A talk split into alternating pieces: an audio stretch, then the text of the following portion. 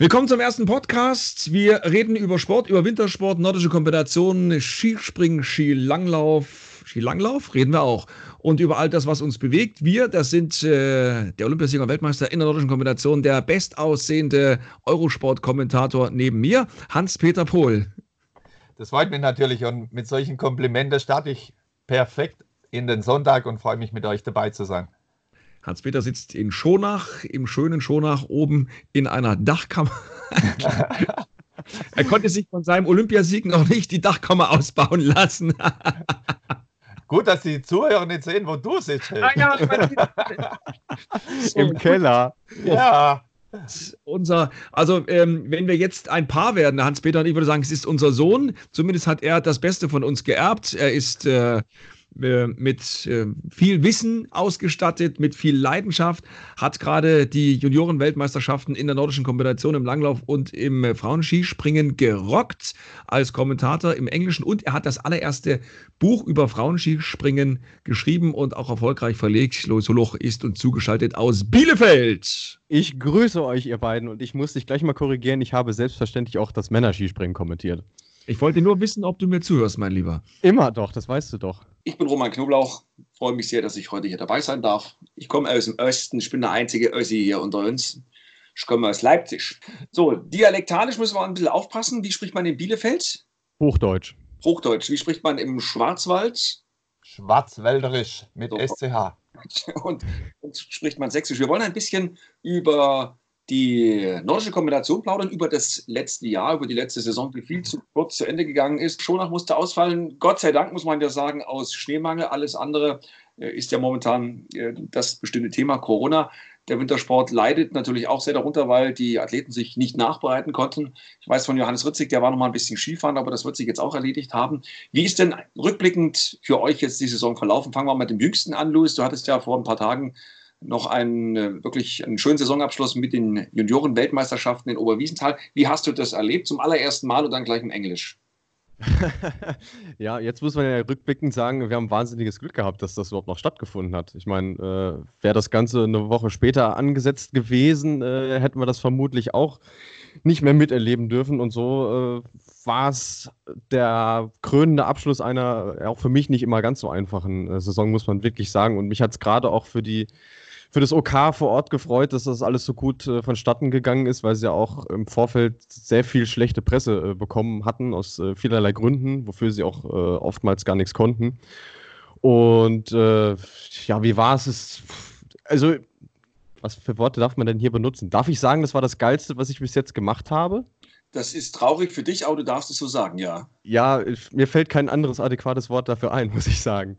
ähm, ja, also, oder es war das Großartigste, was ich bislang habe machen dürfen, ähm, um es kurz zu sagen. Es war äh, komplett neu, ähm, extrem aufregend, extrem intensiv, aber man hat auch äh, innerhalb der Tage gemerkt, egal wie man, wie kaputt man am Ende war, äh, man hat äh, auch wieder schnell neue Energie geschöpft und war sofort äh, motiviert für den nächsten Tag. Du bist ja zum allerersten Mal als Kommentator unterwegs gewesen. Sonst hast du fleißig Trockenübungen zu Hause gemacht, hast die Springen kommentiert. Mhm. Jetzt äh, zum allerersten Mal gleich im Englischen. Wie schwer ist dir das gefallen, den Schalter umzulegen vom Deutschen ins Englische, wohl wissend, dass da ein paar tausend Leute zuschauen und dass das ja nicht einfach nur ein Pillepalle-Wettkampf ist, sondern dass das die Junioren-Weltmeisterschaften sind? Also schwer gefallen ist es mir gar nicht. Ich habe mir auch im Vorfeld überhaupt keine Gedanken darüber gemacht, wie viele Leute es denn jetzt tatsächlich schauen und wie es ankommt, sondern ich habe einfach versucht, mein Ding irgendwie zu machen. Also in den ersten Tagen war es noch so, ich habe mir zumindest die ersten paar Sätze immer vorskizziert, dass ich zumindest einen, einen, Einstieg habe und dann wusste ich, okay, irgendwas fällt mir schon ein, dass ich weiterreden kann. Und sobald ich einmal im Englischen bin, äh, fällt es mir dann eher schwer, wieder rauszukommen, weil ich habe ein internationales Freundeskreis. Äh, ich denke dann auch auf Englisch, wenn ich auf Englisch rede und äh, so gesehen war die Sprache überhaupt gar kein Problem. Hans-Peter denkt dann immer schwarzwälderisch, ne? ja, ich komme fast nicht mehr raus, ja. Ja. Verfolgt, ich habe das wirklich sehr genossen und das Kuriose ist, mein Englisch ist jetzt nicht so gut wie das von Hans-Peter, aber ich habe wirklich alles verstanden. Es lag jetzt nicht daran, dass du so schlecht gesprochen hast, sondern du hast so, so toll gesprochen, so einfach gesprochen, dass auch Otto Normalverbraucher wusste, aha, so und so und so, in diese Richtung geht es. Also großes Kompliment. Wie hast du es gesehen, HP? Also ich kann ja eigentlich nur beipflichten und ich muss auch sagen, das war ja das erste was ich so richtig mal verfolgt habe von dir, Luis. Und ich muss wirklich sagen, Klar, auf die technischen Dinge, ich habe dann die Sprünge immer ein bisschen anders geschaut. Auf die technischen Dinge, da fehlt es letztlich, um die Kleinigkeiten einzugehen. Aber als Kommentator, als Stimmungsmacher, einfach die, die Sportart rüberzubringen, war das schon wirklich super du musst dich jetzt nicht ärgern über diese kleine Kritik. Er hat ja recht, es geht mir genauso. Ich habe auch keine Ahnung vom Skispringen und er korrigiert mich dann auch immer. Wenn du sagst, mein Lieber, äh, der Sprung war äh, zu spät, hast du zu 99,9 Prozent immer recht. das Witzige war ja, eine kleine, kleine Insider-Geschichte. Ich habe äh, einen Regisseur aus Slowenien gehabt, der der erste Trainer war von den Preutz-Brüdern. So, das heißt, ich hatte tatsächlich auch einen Fachmann im Ohr, der mir dann auch sagen konnte, ob das denn richtig war, was ich so eingeschätzt hat. Und der hat nichts anderes gesagt als ihr. Von daher äh, freut mich das erst einmal. Und äh, man muss ja dann auch sehen, die Produktion war natürlich bei weitem nicht auf dem Niveau, wie das jetzt bei einer TV-Übertragung den Weltcup ist oder so. Dafür waren die Kameras auch nicht gut genug. Und ich habe dann gesagt, okay, du spielst auf Nummer sicher und schilderst den Leuten lieber, was Sache ist, anstatt dass du irgendwelche großartigen Analysen machst, weil damit können sowieso nur die Nerds was anfangen. Da geht es dir ja genau wie bei mir beim Fechten. Wer sich das anschaut, hat garantiert mehr Ahnung als ich. Aber äh, Macher warst du in jedem Falle, was der HP gesagt hat, vorbereitet hast du dich sowieso. Also insofern war das äh, perfekt. Ich habe das genossen und ich war schon ein bisschen stolz, äh, dass du das, was wir dir mitgegeben haben, auch umgesetzt hast. Insofern. Und die FIS hat es ja geteilt. Du hast ja auch großen Lob gekriegt aus dem großen Überorgan der Wintersportler. Da gab es viel, viel Lob. Das macht schon stolz und sollte jetzt mal für die nächsten Wochen und Monate die Fahrtrichtung vorgegeben haben. Das, äh, das hoffe ich doch, ja. ähm, ja, wir hatten Zuschauern aus, ich glaube, 28 Ländern oder so. Also es ist wirklich schon sehr, sehr viel. Teilweise sind die Leute in Kanada morgens früh aufgestanden, um sich das anzuschauen. Man muss ja bedenken, das war ja eine Juniorenweltmeisterschaft. Also äh, ja, jetzt doch die Liga darunter quasi, mehr oder weniger. Und dafür war das echt äh, ein super großartiges Event, kann man nicht anders sagen. HP, jetzt haben wir die Frauen ja auch gehabt, die sind ja nächstes Jahr auch am Start im Weltcup, dann äh, möglicherweise auch irgendwann mal bei Weltmeisterschaften, Olympischen Spielen. Sehr, sehr, ich sag mal, auch ja, im, im, im, im Fokus der Öffentlichkeit. Jenny Nowak aus Roland hat gewonnen. Was sagst du zu solchen Leistungen bei den Frauen, vorausschauend, dass wir sie ja nächstes Jahr beim Weltcup mit dabei haben? Also ich sage jetzt mal, die, die Leistungsdichte bei den Frauen ist ja ja, wie soll man es eigentlich sagen, noch ziemlich ausbaufähig. Und logischerweise wird es so sein, ich denke mal so ähnlich wie beim Frauenbiathlon. Auch Frauenbiathlon hat mindestens 15 Jahre gedauert, bis sie dann adäquat bei den Männern mitmachen konnte. Und man hat es an den Bildern an sich schon gesehen. Und wenn wir bei den Kombinieren unterwegs sind, du selbst hast ja in den letzten zwei Jahren immer gesagt, gerade die, die Stiländerung von einem Jarl Magnus Rieber, wie er sich verbessert hat in den letzten zwei Jahren, da sieht man natürlich schon noch deutliche Ausbaustufen, auch bei einer Jenny Novak, die letztlich ebenfalls im Laufbereich viel machen muss. Und es wäre sicherlich verfrüht, jetzt schon zu sagen, sie sind auf einem Niveau, um mit den Herren gleichzuziehen. Das wäre einfach zu früh, kann man auch nicht machen. Und sicherlich, wenn auch die Sportart nächstes Jahr mit bei den Kombinieren im Weltcup mit dabei ist, denke ich, wird es noch fünf bis zehn Jahre gehen, wie sie wirklich so ähnlich die Einschaltquoten dann auch haben, wie zum Beispiel die Damen beim Biathlon. Mhm. Oder möglicherweise auch beim Skispringen. Also, Oder beim Skispringen, klar. Mal so schauen, die haben sich richtig gemausert. Die Leistungen sind ja auch top. Aus deutschsprachiger Sicht, die Österreicherin natürlich äh, alles weggeknallt in diesem Jahr, was man wegknallen kann, bis auf Maren Lündby. Jetzt wird der Luis ja. schon im Rattert schon. Wie hast du die Frauen-Skispringerinnen, die, die, die, die Frauen im Skispringen gesehen in diesem Jahr? War eine tolle Saison, ne?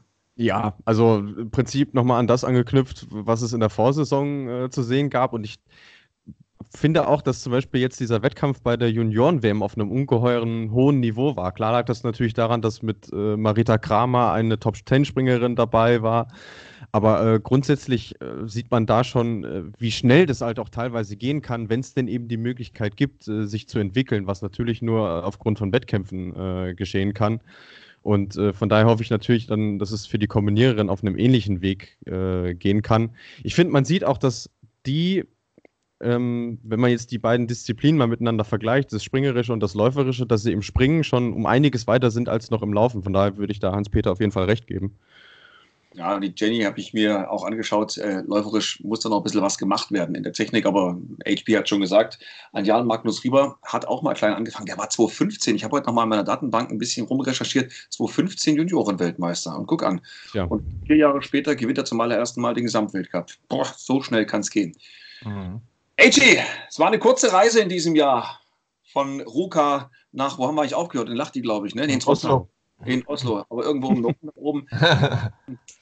Wir haben uns dann zum Schluss ge gefragt, ist es schon wieder vorbei? Es war irgendwie mhm. traurig, na? Ne? weil so äh, einer sprang und lief allen davon. Alle anderen haben sich um Platz zwei und Platz drei gekämpft und bemüht. Und dann haben wir alle nur geguckt, schon nach Ja oder Nein. Relativ schnell war klar, das wird nicht mehr. Und äh, wie fällt denn dein Fazit aus von der Saison 2019, 2020 in der Kombination? Also, man muss ja schon darauf eingehen, was du gesagt hast. Ich glaube, wir haben eigentlich nie so richtig das Gefühl gehabt, richtig in die Saison gestartet zu sein. Denn immer wenn es wieder losging, waren wir eigentlich schon wieder fertig. Entweder das war eine kalendarische Pause oder es war eigentlich eine Pause, weil der Schnee es nicht zuließ, wie in OTP. Und deshalb war es immer ein Auf und Ab, was eigentlich für uns schade war, aber noch mehr ist es natürlich auch für die Sportler fast nicht tragbar. Denn letztlich leben sie für den Sport, sie leben von dem Sport, denn jeder ausgefallene Wettkampf heißt auch wieder Verluste, was wenn man es gewinnen kann, Preisgelder, Preisgelder ausmacht. Und man darf auch nicht unterschätzen, die Medienpräsenz ist ja wieder wichtig. Für viele geht es wieder darum, die neuen Verträge für die nächste Saison fertig zu machen, wieder Sponsoren vielleicht zu angeln oder einfach auch Verlängerungsverträge zu machen. Und da tut man sich natürlich unheimlich schwer, wenn die Präsenz nicht gegeben ist. Von der Saison selber war es natürlich so, dass es eindeutig, wie du schon gesagt hast, es gab einen Überflieger, der die ganze Geschichte dominiert hat. Das war Jarl Magnus Rieber. Und wenn man dann zum Schluss auf das Ergebnis schaut und er im Gesamtweltcup mit 1586 Punkte, zum Beispiel gegen einen Johannes Ritzek, der ja auch nicht von schlechten Eltern ist, als vierfacher Weltmeister, hat er mal locker 1326 Punkte Vorsprung. Das sagt eigentlich schon alles für sich selber aus. Und selbst die weiter vorne waren im Weltcup, Erik Frenzel hat 1021 Punkte Rückstand ein Fabian Riesle 928. Also da bin ich schon gespannt oder hoffe natürlich, dass im Sommer sich vor allen Dingen im Sprungbereich was tut, um auch einfach das Feld wieder dichter werden zu lassen. Bevor wir da gleich mal reden, wir haben ja, lass uns mal über den Jan Magnus Rieber sprechen. Wir haben ja immer so zwischen den Sendungen auch sehr häufig telefoniert und haben uns die Frage gestellt, was hat dieser Junge, was andere nicht haben? Also vielleicht mal ganz kurz so zusammengefasst, äh, war im Juniorenalter äh, nicht der ganz große Überflieger, das ist ja momentan der Oftebro, wie wir gelernt haben in Oberwiesenthal, Jens Lyras und nicht wie wir immer HP gesagt haben, Jens Luras, aber wir, wir, wir Ossis dürfen Luras sagen. Wir können uns kein Ü leisten. Ja. Ah, da kommen die Anglizismen wieder zum Vorschein. Spricht nie das was aus, ich, Bevor ich Louis nicht gekannt habe, konnte ich auch das Wort weder aussprechen, noch habe ich es gekannt. Was, Luis? Ist doch ganz einfach. Luis. Nee, Luis schon, aber Anglizismen, oder wie heißt es, Luis? Anglizismen, ja. Ja, ja. ja genau.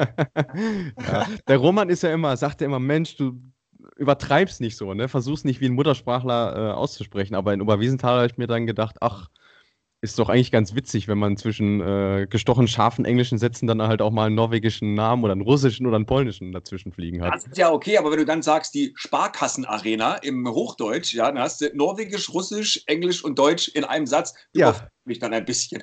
So bunt wie die Welt, mein Lieber, so ist das. Wie die Welt. Also, wir haben uns oft die Frage gestellt, was hat er in den letzten Jahren anders gemacht als andere? Er springt klasse. Also das ist wirklich eine Augenweide, ihm zuzuschauen. Und mittlerweile läuft er ja auch richtig, hat eine tolle Technik. Da habe ich ja immer die Keule rausgeholt in den letzten Jahren. Ich habe gedacht, Menschenskinder, die Arme, die nimmt er nur zur Balance und so weiter und so fort. Du warst ja selber sehr erfolgreich. Du kennst ja auch viele, viele, die da gekommen und gegangen sind aus deiner Sicht. Äh, was hat ein Jan Magnus Rieber, was andere nicht haben in seinem Alter? Also ich denke schon, dass vielleicht auch gerade zum richtigen Zeitpunkt die Schulterverletzung von Jarl Magnus Rieber ihn ein Stück weiter nach vorne gebracht hat. Gerade was die Armbewegung anbelangt, was die Kräfte anbelangt im Oberkörper. Ich denke, dass er rein auch durch die Operation viel für den Oberkörper tun musste, auch für die Arme einfach wieder richtig beweglich zu sein. Er wurde zum richtigen Zeitpunkt eigentlich aus dem Weltcup herausgenommen. Es verschaffte ihm wieder komplett ein Jahr um ganz locker im Hintergrund aufzubauen, ohne Stress, ohne alles, denn er ist ja theoretisch verletzt, also muss man sich gedanklich auch hier keine Sorgen machen. Und springerisch war er schon immer mit der Beste und hat aber genau in dieser Phase, glaube ich, beides richtig gemacht, konnte sich super vorbereiten, hat sich sprungtechnisch verbessert, hat sich auf jeden Fall auch körperlich nochmal entwickelt. Mir kommt es vor, ist auch nochmal wenn es auch über 20 ist, aber rein von der Erscheinung her, denke ich, ist er sogar noch mal gewachsen und hat einfach auch an Muskelmasse zugenommen. Es ist für mich im Moment der perfekteste Athlet, den wir in der nordischen Kombination haben. Luis, was sagst du dazu, zu Jan Magnus Rieber? Phänomen der Typ, muss man wirklich sagen. Also ähm, ich meine, es wäre die New York Times gewesen, die vor Jahren mal äh, einen Schwierigkeitsgrad aufgestellt hat. Ähm, der, der olympischen Wintersportarten. Da war die Kombination auf 1, weil es A ist, sich mit Todesangst eine Stanz hinunterzustürzen und äh, zweitens äh, äh, sich die Lunge aus dem Leib zu laufen und zu kotzen. Und äh, der macht das in einer Art und Weise, die ich vorher auch noch nicht äh, gesehen habe. Und es gab ja auch in meiner jungen Lebzeit schon einige, die die Sportart wirklich äh, auf ein sehr hohes Niveau gehoben haben. Aber es fängt ja schon damit an, dass er äh, weniger Anfahrt auf der Schanze braucht und trotzdem weiterspringt als die anderen. Dann ist er ein großartiger Stilist und ähm, muss sich auf der Loipe gar nicht mal auspowern. Also er kriegt es wirklich äh, ideal kombiniert. Was machen denn die anderen jetzt oder was müssen sie machen, HP? Damit genau diese Diskrepanz und dieser Abstand wieder verkürzt wird. Also der wird ja im nächsten Jahr nicht schlechter springen und nicht schlechter laufen. Äh, weiterspringen geht ja nicht. Also das heißt, was Luis gerade gesagt hat, die Fitz muss die Anlauflänge so wählen, dass alle unbeschadet runterkommen. Heißt aber, dass Rieber wieder einen davonspringt und der Abstand vor dem Laufen schon so groß ist, dass keiner eine Chance hat, eine reelle Chance hat, ranzulaufen. Gut, das muss man natürlich jetzt erstmal abwarten. Der Jan Magnus Rieber ist momentan auf so einem hohen Niveau, das muss man natürlich auch über Jahre halten können. Das war zuletzt vielleicht Erik Frenzel, der über mehrere Saisons hinweg das eben aufrechterhalten konnte, war aber nicht so dominant, wie wir es jetzt zum Beispiel von einem Jarl Magnus Rieber sehen. Und nochmal wesentlich besser wird schwierig werden, weil er springt einfach schon perfekt. Wenn sich das Material, wenn sich hier am Sprungsektor nichts ändert, dann wird er weiter auf dieser Erfolgswelle springen können, wenn er es auch natürlich seelisch und nervlich verkraftet. Du musst ja immer wieder mit diesem Druck wieder an den Start gehen. Du hast letztes Jahr 14 Weltcups gewinnen können. Dann erwartet es jeder von dir. Du gehst wieder an die Chance. Du musst einfach deine Leistung wieder abrufen können. Und für dich selber wird es auch nicht einfacher, mit diesem ganzen Druck umzugehen. Für die anderen glaube ich eher, dass sie mittlerweile überlegen müssen, mache ich wirklich so viel Umfänge oder wie viel Prozent der Umfänge kann ich vielleicht reduzieren, um im Schnellkraftbereich wieder kleine Schritte nach vorne zu machen. Denn wenn man überlegt, mit einem Meter kann ich zwei Punkte an der Schanze verbessern. Zwei Punkte sind schon wieder acht Sekunden. Heißt, wenn ich jetzt zum Beispiel nur fünf Meter weiterspringen könnte, dann hätte ich 40 Sekunden schon wieder aufgeholt und fünf Meter auf einer großen Schanze, das ist nicht so, dass es nicht schaffbar wäre. Es ist auf jeden Fall einfacher, fünf Meter weiter zu springen, wie 40 Sekunden oder eine Minute schneller laufen zu können. Und ich glaube, dahingehend müssen sich viele Nationen jetzt eben umdenken oder einfach mal in diese Richtung gehen. Und gut, viele Nationen ist natürlich wiederum schwierig. Es sind vor allen Dingen die Deutschen und die Österreicher, die im Sprungbereich auf jeden Fall etwas tun müssen. Aber es ist nicht ich sage jetzt einfach mal, es ist nicht, dass es nicht machbar wäre. Man hat 2017 gesehen, wie die deutsche Mannschaft allen anderen davon gerannt ist. Es war einfach so, dass jeder gesagt hat, die schlägt keiner mehr. Und schon in den folgenden zwei Jahren war es dann komplett anders. Und so könnte es theoretisch auch wieder sein. Aber sie müssen umdenken, sie müssen sicherlich in ihrer Trainingsvorbereitung, in den Trainingsphasen etwas ändern. Wir hatten aber ja relativ wenige Ausrutscher nach oben. Vinzenz Geiger mit seinen zwei Podestplätzen, das war ja doch, äh, und äh, Fabian Riesler war ja auch, glaube ich, einmal auf drei. Das waren ja aber so die einzigen Ausnahmen. Ansonsten äh, kollektives Hinterherlaufen und Hinterherspringen. In der Trainingsmethodik was falsch gemacht, der Hermann? Also würde ich jetzt einfach schon mal behaupten, so die ganzen Insider, die bekomme ich natürlich auch nicht mit, sagt auch keiner, logischerweise, dass nichts nach außen dringt. Im Großen und Ganzen trainieren sie immer für sich selber und sagen, alles gut, planmäßig, wir sind im Ausdauerbereich, aber du bekommst ja keine Trainingsaufzeichnungen oder wie auch immer. Die einzigen ja, wie du sagst, Vinzenz Geiger oder auch Fabian Riesle als Zweiter dann in Oslo. Vince, der konnte dann gewinnen auf der kleinen Schanze. Es war in Val di Fiemme, es war in der Ramsau, wo es eben diese, diese Siege durch Vinzenz Geiger gab. Da war aber auch der Abstand nicht so groß und auf der kleinen Schanze lässt sich viel kompensieren. Und ich denke schon, einfach im Zusammenspiel mit Ausdauer und Schnelligkeit, Krafttraining und den Springen, dass da vielleicht, ob es Fehler sind, weiß man nicht. Man geht ja immer davon aus, man macht das richtig, weil es in der Vergangenheit funktioniert hat. Ausdauermäßig sind sie ja gut unterwegs, weil auch die Laufzeichen von Erik Frenzel, eines Johannes Rützek immer wieder gezeigt haben mit Fabian Riesle und natürlich Geiger, dass sie lauftechnisch gut unterwegs sind. Aber es reicht ja natürlich nicht, wenn du im Schnitt eine Minute schneller laufen kannst, wenn du mit der Chance oder nach der Chance mit zwei Minuten Rückstand erst loslaufen kannst. Mhm. Du hast den äh, Jens the Pro in Oberwiesenthal beobachten können. Da war er ja eine Liga für sich, hat er nur den einen Wettkampf mitgemacht. Luis, wie mhm. hast du gesehen? Mich hat es überrascht, wie weit er dann doch vorne war, weil äh, ja mit Johannes Lamperter der Titelverteidiger und ist ja auch schon Weltcup erfahren, äh, der Bursche aus Österreich, äh, doch sehr, sehr weit weg war. Aber es hat sich irgendwie angedeutet, auch der Junge ist mit so einer starken Form dahin gekommen und die Geschichte habe ich ja on auch ein paar Mal erzählt, deswegen hier gerne nochmal.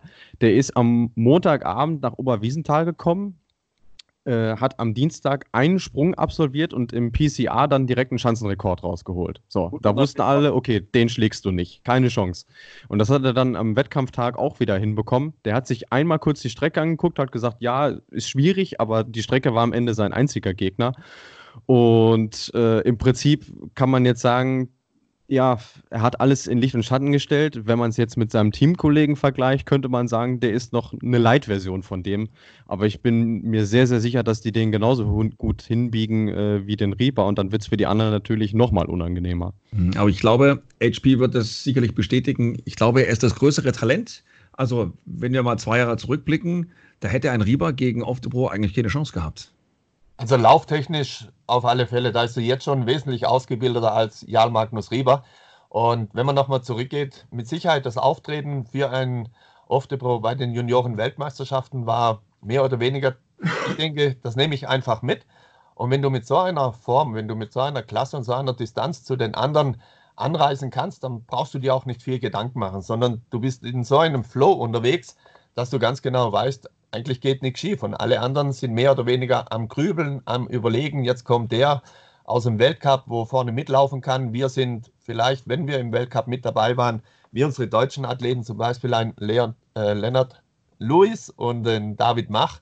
Und die wissen ganz genau, im Weltcup, da sind wir schon drei, vier Minuten dahinter. Was sollen wir bei einer Juniorenweltmeisterschaft dann gegen einen Off the Pro auf, ähm, aus, äh, aussetzen können oder was können wir entgegensetzen. Und das sind auch viele psychische Komponenten, wo einfach dem Jens Luras of the Pro hier mitgegeben worden sind. Und deshalb geht es auch so einfach, weil der geht an die Chance, der weiß ganz genau, ich bin der Chef, ich kann alles hier bestimmen. Vom Anlauf war es nach ihm gerichtet. Wäre jetzt ein Jarl Magnus Rieber mit dabei, dann wäre auch der Anlauf in Oberwiesenthal sicherlich nochmal drei, vier Einstiege weiter unten gewesen. Dann wird das Feld noch mehr auseinandergerissen. Und auch ein Johannes Lamperter hat sicherlich bei der Anreise schon gewusst, dass er, wenn alles normal läuft, gegen einen Jens Lüras Oftebro in diesem Jahr keine Chance hat. Das war letztes Jahr noch anders, aber auch da kann man mal sehen, wenn der Athlet richtig geformt, wenn er richtig aufgebaut wird, was ich alleine in einer Saison tun kann. Was haben, Quizfrage an euch beide, was haben die Kombinierer in dieser Saison gemeinsam mit den Skispringerinnen der letzten Jahre? Kandidat Nummer 1 aus Bielefeld. Worauf bezogen denn? Ja, die Gemeinsamkeit. Viele Lücken im Kalender. Und die Kombinierer. Die Skispringerin in den letzten Jahren, die Kombinierer in diesem Jahr. Wenig Präsenz? Hm, nicht ganz. Viele Lücken ganz? im Kalender. Viele Lücken im Kalender, ja. Das ist, äh, das ist wirklich ein Drama und ich glaube, wenn man da jetzt nicht aufpasst, ihr könnt mich gerne berichtigen, dann wird es schwierig, zumindest bei den Kombinierern. Jetzt OTP, HP hat es ja schon gesagt, ist ausgefallen. Da kann man nichts dafür, muss man überlegen, ob man OTP ist ja nicht das erste Mal dann irgendwie aus dem FIS-Kalender rausnimmt. Auf der anderen Seite ist man ja froh über jeden Veranstalter. Die Japaner haben sie ja komplett zurückgezogen. Äh, wir haben ja zwei im November und Dezember. Also drei eigentlich, ne? aber innerhalb von äh, HP sechs Wochen, drei mhm. Wettkämpfe ist relativ wenig. Dann starten wir in, am 1., am 2. Äh, Januarwochenende. Dann geht es eigentlich bis Seefeld durch, dann gibt es wieder eine Pause und so weiter und so fort. Also die Lücken sind relativ groß. In diesem Jahr waren sie besonders groß und dann fällt schon auch noch aus. Und dann haben sie alle natürlich eine lange Nase geschoben, weil so geht es natürlich nicht. Zum einen geht denen richtig Geld flöten, auf der anderen Seite hat das ja nichts mehr mit, ich sag mal, mit einem Wettbewerb auf Weltniveau zu tun, wenn die dann acht Wochen zu Hause bleiben müssen. Was muss man tun? Was muss die FIS machen? Also ich glaube, dass die, wenn überhaupt, dann muss die FIS irgendwo eingreifen, vielleicht auch finanziell. Denn wenn man einfach mal als Austragungsort mal hinsteht und sagt, ich würde mich interessieren, dann ist es natürlich auch für viele nicht einfach, die ganze Kostensituation einzuschätzen oder auch die Kostensituation zu stemmen. Denn letztlich muss der Veranstalter für sämtliche Kosten aufkommen. Sämtliche Kosten heißt, bei den widrigen Verhältnissen, bei den wenigen Schneeverhältnissen, die wir mittlerweile haben, du musst erstmal die kompletten Anlagen herrichten. Die Schanze wäre nicht so das Problem, das geht in den meisten Fällen, aber du musst 2,5 oder in Absprache mit der FIS vielleicht zwei Kilometer Rundstrecke äh, präparieren. Das geht in den meisten Fällen nur noch mit Kunstschnee, wenn es so ist wie in diesem Jahr. Dann kommt dazu, es sind die kompletten Anreise-, Abreisekosten, es sind die Übernachtungskosten, es sind die Preisgelder und das für den ganzen Weltcup-Tross, der nach Quote praktisch bei den jeweiligen Ortschaften aufschlagen darf. Und da kommt schon mal recht schnell eine hohe sechsstellige Summe zusammen, was wiederum über örtliche Sponsoren, über allgemeine Sponsoren wieder abgedeckt werden muss. Und ich glaube schon, dass gerade in der heutigen Zeit viele eben diesen Kostenfaktor scheuern, dass auch eine Gemeinde, wie wir in Schonach sind, äh, nicht einfach sagt, klar, kommt zu uns, wir stemmen das und wenn es ausfällt, ist auch kein Problem oder wenn wir keine Zuschauer haben, ist kein Problem. Und somit entweder es muss eine Zuschussregelung geben, denn Orte wie jetzt zum Beispiel Oberstdorf, die mit den Weltcups der Damen, die mit, der, mit den Langläufern, die mit der Vier-Schanzentournee, die haben wesentlich mehr Weltcups zur Verfügung, die haben wesentlich mehr Wettkämpfe, wo sie dann vielleicht auch die Kosten verteilen können. Die haben einen Olympiastützpunkt, der vielleicht dann auch noch wiederum Wege und Türen öffnen kann, um einfach Zuschüsse zu generieren. Und da tun sich natürlich die großen Veranstalter wie jetzt Oberstdorf zum Beispiel wesentlich einfacher wie Schonach. Und mit dem Vorschlag, OTP wieder rauszustreichen, da bin ich eher der Hoffnung, man lässt es drin. Das ist zumindest ein Wochenende, wo die Hoffnung immer wieder ist, vielleicht gibt es da doch mal Schnee, dann hast du zumindest diesen, äh, diesen Wettkampf. Denn es stehen ja keine Veranstalter da, die sagen, sobald eine Lücke da ist, würde ich die Lücke schließen. Und wenn man mal zurückgeht, glaube ich eher, dass es die, ja, etwas die Unvernunft war, der FIS, vielleicht auch solche Stationen wie die, die ganze Geschichte. Wir hatten mal eine Tournee während Weihnachten und Neujahr. Das ging los in Oberwiesenthal über Reidewinkel, über Schonach. Dann hieß es auf einmal, die Schanzen sind alle zu klein. Das ist nicht mehr tragbar, international schlecht vermarktbar. Ich glaube, man wäre heute froh, dass, wenn diese Veranstalter noch da wären, weil mhm. sowohl Oberwiesenthal als auch Reidewinkel wären sicherlich immer noch im Weltcup mit dabei und würden sagen, komm zu uns, wir freuen uns sogar. Und das wären schon mal wieder drei Wochenende, sprich sechs Wettkämpfe mehr, wie, wie es eben heutzutage aussieht. Und ich glaube, es konnte natürlich vor 10, 15 Jahren niemand ahnen, dass A, der Winter so schlecht wird, dass das Klima sich so ändert. Aber oftmals ist es ja so, wenn man sich nicht nicht darum kümmern muss, dann macht man oft einmal Entscheidungen, wo man sagt, die braucht man nicht mehr so lapidar, weil man einfach irgendwo einen kleinen Höhenflug sieht irgendwo. Und ich glaube, dass man da schon öfters mal dran gedacht hat, hätte man damals diese Schritte nicht gemacht, dann würde heute vielleicht vieles anders aussehen. Mhm. Luis, die Mädels, was sagen die zum Wettkampfkalender der letzten Jahre? Die Springerinnen? Ja, also es, ist ein, es sind sehr ambivalente Sichtweisen. Ähm, die einen sagen, sie sind gar nicht mal böse drum, wenn es zwischendurch eine Pause gibt. Ähm, die anderen sagen, ja, es ist dann für uns auch schwierig, äh, den Lebensunterhalt dann äh, so zu bestreiten. Bei den Damen finde ich es ja noch krasser, zum Beispiel, dass äh, zwischen Mitte Dezember und Mitte Januar ein Monat Pause ist. Also du verabschiedest dich äh, zwei Wochen vor Weihnachten in die Weihnachtspause und zwei Wochen nach Neujahr fängst das Springen wieder an. So, das ist ein kompletter Neustart in die Saison, wo du dann noch merkst, äh, im Prinzip äh, äh geht es nochmal komplett von vorne los. Und ähm, jetzt dieses Jahr war es dann auch so, dass im Februar beispielsweise noch ein Wochenende Pause war weil eben ein Großereignis fehlt. Ähm, wir haben es letztes Jahr gesehen, es war WM-Saison, da gab es keine Lücke im Kalender, aber sobald eben dieses Großereignis wegfehl, wegfällt, äh, gibt es die Lücke eben im, im Kalender. Ähm, ja, es würden sich viele halt wünschen, äh, dass sowas wie eine Verschanzentournee äh, dazukommt. Das ist jetzt dieses Jahr so laut geworden wie eigentlich noch nie. Aber auch da äh, stellt man sich immer noch quer und sagt, es äh, gibt noch vieles, was äh, zu organisieren ist, was ich natürlich auch verstehe. Ähm, aber man könnte, man könnte da auch ein bisschen, bisschen kreativer werden, meiner Meinung nach. Jetzt haben wir im nächsten Jahr HP ja ein paar Wettkämpfe, ich glaube vier oder fünf sind es im Weltcup bei den Damen. Wenn davon die Hälfte wegen Schneemangel ausfällt, haben die Mädels ja auch wieder ein großes Problem.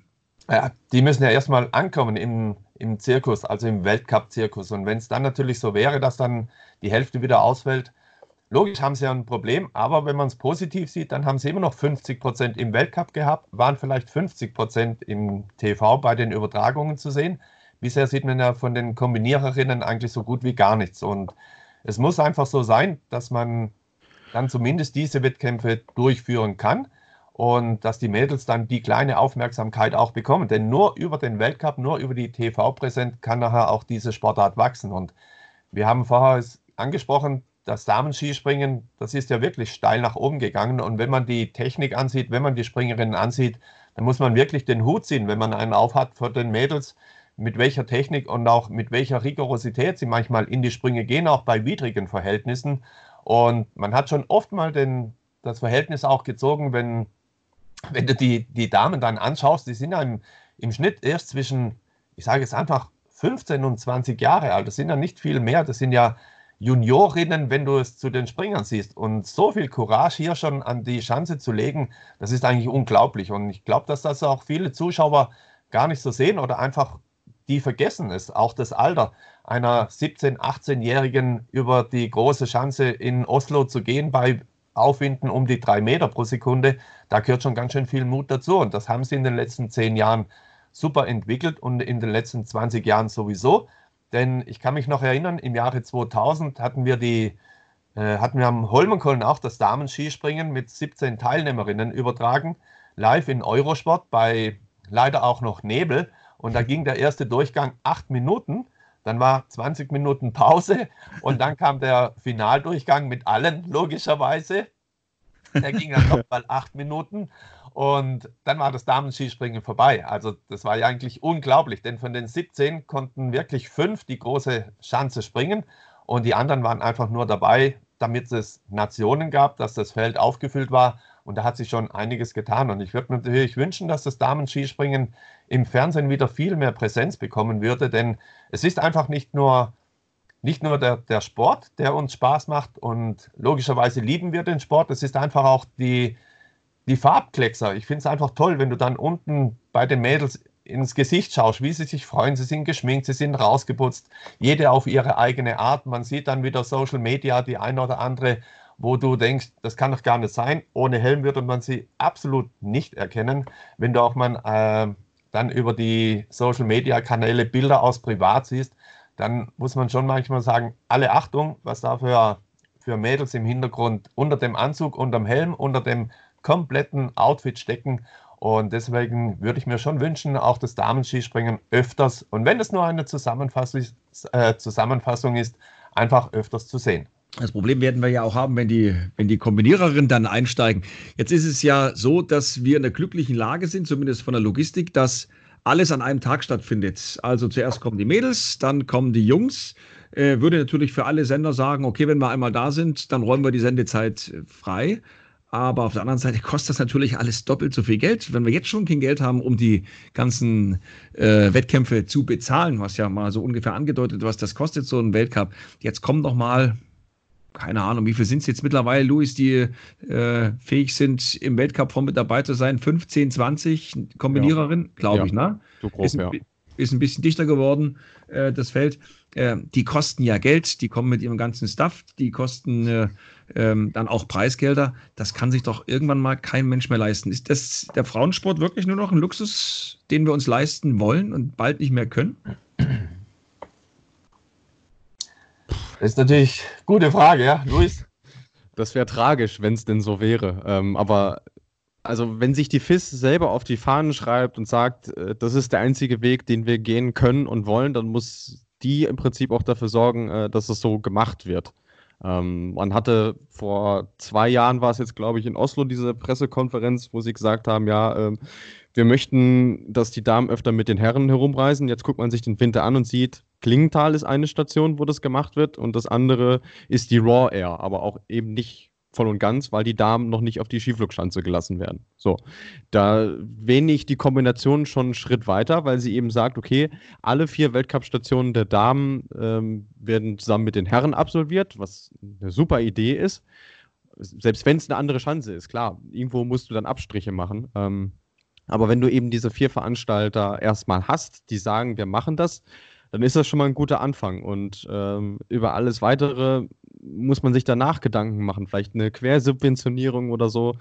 Äh, so tief stecke ich da ja natürlich auch nicht drin, da kann Hans-Peter vielleicht noch was zu sagen. Aber wenn man das ernste, ernsthafte Interesse hat ähm, und die Top-Sponsoren von der FIS und so weiter, dann ist meine Maxime immer zu sagen, okay, dann müssen wir euch eben auch äh, entgegenkommen.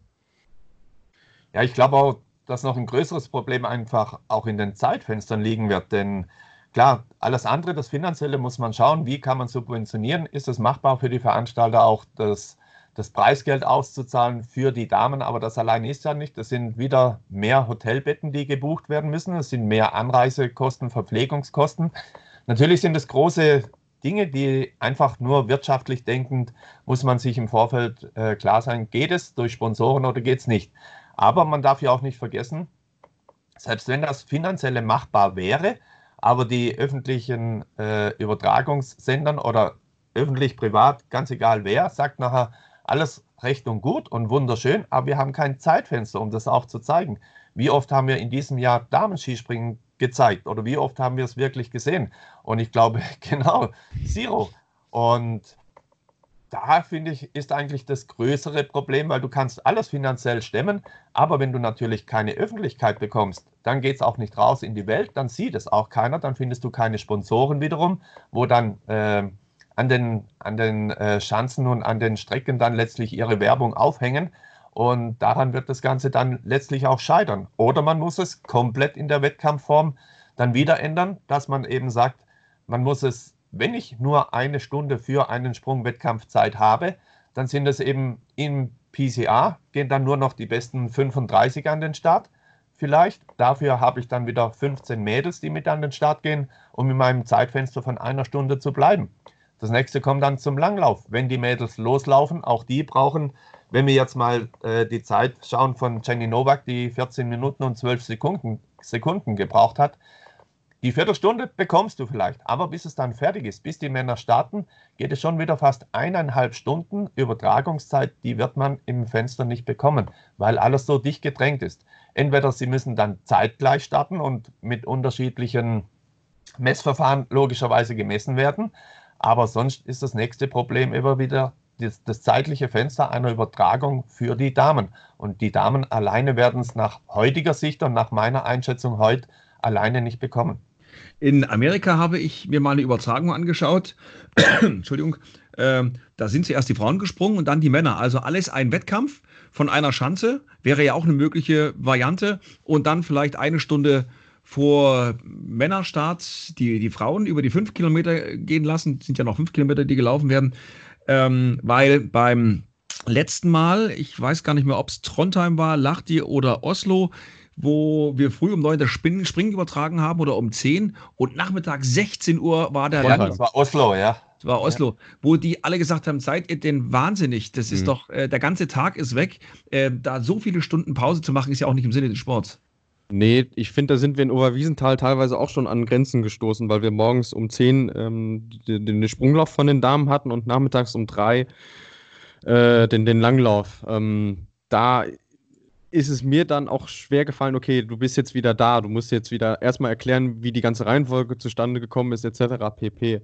Es ließ sich in dem Fall aber nicht anders machen, weil im Langlaufstadion vorher eben noch die Langlaufwettbewerbe stattgefunden haben. Ähm, das ist einerseits das Pro von diesen Sportveranstaltungen, wo du alles auf einem Haufen hast, äh, siehe Oslo.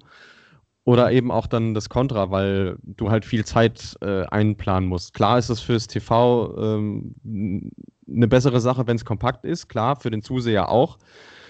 Ähm, aber auf der anderen Seite, äh, wenn du nicht viele andere Möglichkeiten hast, dann, dann, dann bleibt dir eben nur das. Und deswegen fand ich das schön, dass wir uns in Oberwiesenthal wirklich sehr viel Zeit gelassen haben mit der Übertragung. Wir haben halt äh, den ersten Sprung bis die letzte Läuferin ins Ziel begleitet. Äh, es ist klar, dass das nur auf so ähm, ja, äh, einzigartigen Plattformen funktioniert, wie das eben bei diesem Livestream war. Aber vielleicht auch da, wenn die FIS schon äh, dabei ist, Videospiele zu entwickeln, dann könnte man sich ja auch mal Gedanken darüber machen, ob man nicht sowas anbietet wie, ich nenne es jetzt mal das The Zone des Wintersports, dass man eben sich bestimmte Pakete buchen kann und die FIS, die ist ja Rightholder, die kann ja mit den Bildern machen, was sie will dass die dann eben äh, Streams zur Verfügung stellt, dass sich die Wintersportfans sich das eben angucken können. Für, ich weiß nicht, 10 Euro im Monat. Muss ja nicht viel Geld sein. So. Dann hättest du die Möglichkeit, das alles äh, zu übertragen wird sicherlich kommen. Ich bin mir sicher, wir werden in diesem Jahr noch, was die Übertragungen angeht, das eine oder andere neue Wegelchen beschreiten. Im Eurosport-Player, da ist man ja auch ganz fleißig am Basteln. Die Olympischen Spiele, so sie denn kommen, werden sicherlich schon mal ein Vorreiter sein, weil ja äh, auch nicht alle Sportarten auf den beiden Kanälen Eurosport 1 und Eurosport 2 übertragen werden können. Da wird man auf den Player ausweichen müssen, der dann vielleicht auch mal kommentiert wird. Lasst uns zum Schluss, weil wir sind schon bei 42 Minuten, noch mal ganz kurz reden über äh, die derzeitige gesundheitliche Situation. Betrifft ja jetzt weniger die Wintersport Sportler, was das Training angeht. Aber alle Welt diskutiert über die Verschiebung der Olympischen Spiele. Die sollen ja Mitte Juli beginnen, am 24. mit der großen Eröffnungsfeier. Und äh, keiner glaubt so recht daran, dass das funktioniert. Allein Thomas Bach, der Chef vom IOC, sagt, es wird stattfinden und zwar am 24. Äh, ich persönlich möchte ganz gern dabei sein, weil ich als Kommentator natürlich mich jetzt auch zwei Jahre lang darauf vorbereitet habe. Auf der anderen Seite habe ich natürlich auch keinen Bock auf äh, irgendwie ein langweiliges Olympia-Übertragungstool, äh, wo nichts passiert, möglicherweise ohne Zuschauer. Jetzt äh, können die Dopingkontrollen nicht durchgeführt werden so richtig. Das heißt, da werden wieder einige sich die Spritze setzen. Äh, das ist also richtiger Kauderwäsch. Eure Meinung würde mich ganz gern dazu nochmal interessieren. Luis? Luis? ich finde es unverantwortlich, wenn du, wenn man hört und liest, äh, was für Veranstaltungen überall abgesagt werden, aber da gibt es dann eben dieses kleine äh, gallische Dorf Olympia, was äh, stattfinden soll, was ja auch gar nicht so weit weg ist äh, von der Ursprungsquelle äh, dieses Virus, was uns jetzt ja seit Wochen beschäftigt und noch beschäftigen wird ich frage mich, wie man so sturköpfig sein kann und sich darauf berufen kann, ist sagen, ja, wir können die Olympischen Spiele nicht verschieben oder absagen. Ähm, das ist nur ein neuer Gefahrenherd ähm, und das wirklich äh, The Show must go on auf die Spitze getrieben und da bin ich, so sehr ich deine Sicht auch verstehen kann, klar, Roman, ich bin jetzt auch zurzeit arbeitslos, ist auch nicht schön, ähm, aber gegen die Vernunft zu handeln, äh, halte ich dann doch nicht für den richtigen Weg. Mhm. HP? Ja, das ist wahrscheinlich für uns alle gar nicht so richtig einschätzbar, was alles dranhängt. Wir hören die Nachrichten jeden Tag. Wir haben es mit dem Coronavirus zu tun. Ich selber bin auch selbstständig, muss von zu Hause arbeiten, muss mir überlegen, wenn das jetzt noch länger geht, wie einfach nur zwei, drei Wochen, was machst du mit deinen Angestellten? Jetzt habe ich aber nur eineinhalb Angestellte. Ich habe noch einen Fitnessbereich mit meiner Frau zusammen, das ist schon seit zwei Wochen zu. Diese sind auch zu Hause. Die Einnahmen müssen wir zurückbuchen, die wir schon gebucht haben. Aber ich bin nur ein ganz kleines Licht, wenn du jetzt die ganzen Unternehmen siehst, die eben in die Millionen gehen, die ab nächste Woche vielleicht Kurzarbeit an, äh, anmelden müssen. Und Olympia ist ja wirklich das Größte. Selbst wenn ich jetzt gestern ging es darum, die Passionsspiele in Oberammergau, die wurden verschoben. Und da waren natürlich genau die gleichen Aussagen da. Wir haben uns zwei Jahre jetzt vorbereitet, aber nichtsdestotrotz muss man sagen, Oberammergau ist jetzt und da musst du einfach reagieren. Wenn der Virus wirklich das alleinige Problem auf dieser Welt momentan ist. Wenn nicht noch weltwirtschaftlich was im Hintergrund passiert, was wir alle vielleicht gar nicht wissen. Und deshalb ist es natürlich auch schwierig, jetzt zu sagen, wir verschieben einfach mal Olympia kurzerhand um ein Jahr oder um zwei Monate oder wie auch immer. Selbst wenn du es um zwei Monate verschiebst, muss ja alles, was bisher geplant wird, umkonfiguriert werden. Das sind ja wieder Millionen, was äh, Kosten auf dich zukommen. Und Olympia ist halt ein Milliardengeschäft in Tokio, in Japan selbst. Geht mir davon aus, die sagen ja, das normale Leben geht weiter, wahrscheinlich auch, um im Hintergrund die Olympischen Spiele äh, ausführen zu können. Logisch musst du sagen, wir müssen warten, geht's oder geht's nicht, aber das ist halt mit einer Maschinerie Olympia nicht möglich, bis eine Woche, äh, bis eine Woche vorher zu warten und zu sagen, es findet nicht statt. Und deshalb glaube ich, selbst wenn wir mit dem Sport verbunden sind, sind, oder ich würde es mir nicht zutrauen, so tief in die Materie jetzt mein Urteil abgeben zu können, ob es machbar ist oder nicht. Sicherlich werden alle Verantwortlichen die nächsten vier Wochen auch nochmal abwarten. Wenn du zurückgehst nach China, da gab es seit vorgestern keine neue, neue äh, Infizierung mehr. Das alles, was uns natürlich immer wieder die Nachrichten präsentieren. Was anderes bekommst du nicht, wie die Nachrichten, wie das Internet, alles drum und dran. Das heißt für uns auch, geht der Weitblick in Richtung sechs Wochen. So lang ging es in China, bis nachher der normale Betrieb langsam wieder anfängt anzurollen. Dann wäre noch genug Zeit, bis dann die Olympischen Spiele im Juli stattfinden. Aber ich selber würde mir jetzt nicht anmaßen, einfach zu sagen, absagen das ganze Ding, weil ich glaube, wir sind einfach viel zu weit weg, um, um hier detailliert sagen zu können, was steckt alles dahinter.